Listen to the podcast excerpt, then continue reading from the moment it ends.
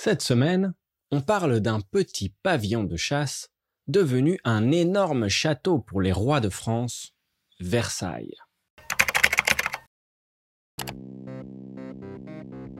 Versailles n'est pas seulement connu pour être la ville berceau de la French Touch dans les années 80.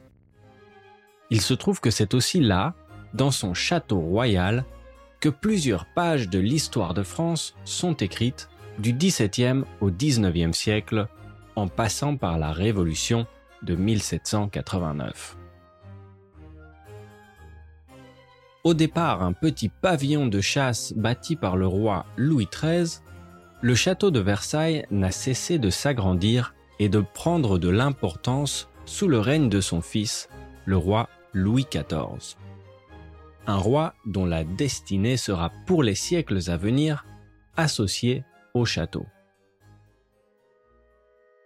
En 1623, Louis XIV décide de déplacer la résidence principale des rois de France au Louvre, au pavillon de chasse de son père à Versailles. L'entourage du roi s'interroge, à commencer par le ministre des Finances, Jean-Baptiste Colbert. Pourquoi une telle décision qui en plus va coûter une fortune à l'État? Mais la décision se révèle judicieuse.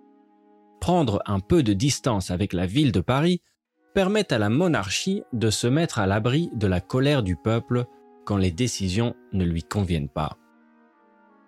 Et ça permet aussi au roi d'obliger tous les nobles à vivre dans le château pour avoir l'œil sur eux.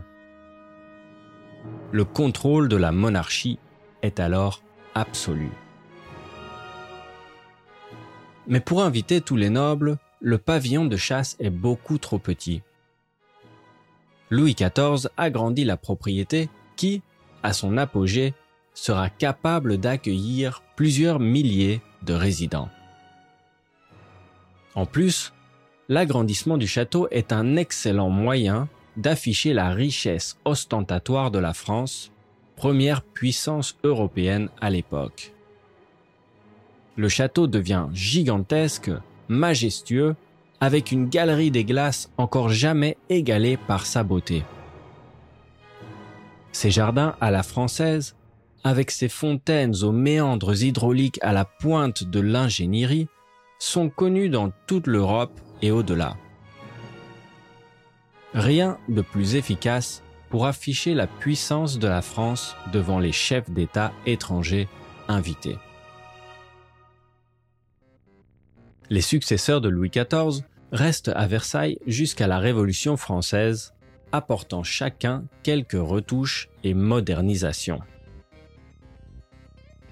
Quand les révolutionnaires de 1789 arrachent le château des mains de Louis XVI et Marie-Antoinette, Versailles, symbole du pouvoir absolu, sombre petit à petit dans la disgrâce.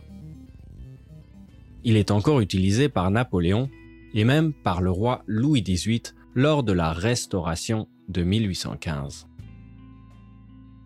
Mais c'est à partir de 1833 qu'il devient enfin un musée et s'ouvre à tout le monde. Depuis, il est possible de visiter le château et ses jardins et d'y redécouvrir couche par couche les vestiges opulents d'époques passées, de Louis XIII à nos jours.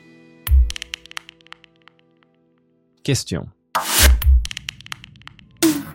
Avez-vous déjà visité le château de Versailles? Ou regardé des films et séries comme Versailles et Marie-Antoinette? Quelles personnalités artistiques, musicales et littéraires sont associées au château?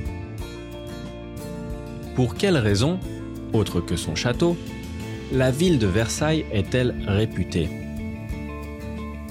Est-ce que démontrer une richesse ostentatoire est une manière efficace d'exercer le pouvoir?